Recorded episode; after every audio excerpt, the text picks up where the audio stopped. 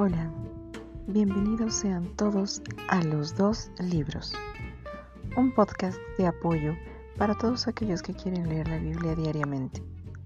Estaremos apoyando con lecturas diarias, reflexiones y oraciones. Recordemos, por tanto, todo el que me oye estas palabras y las pone en práctica es como un hombre prudente que construyó su casa sobre la roca. Mateo 7:24 Acerquémonos a la palabra de forma racional y disfrutemos de la plenitud total que hay en Dios. El que atiende a la palabra prospera. Dichoso el que confía en el Señor. Proverbios 16:20. Sean todos bienvenidos.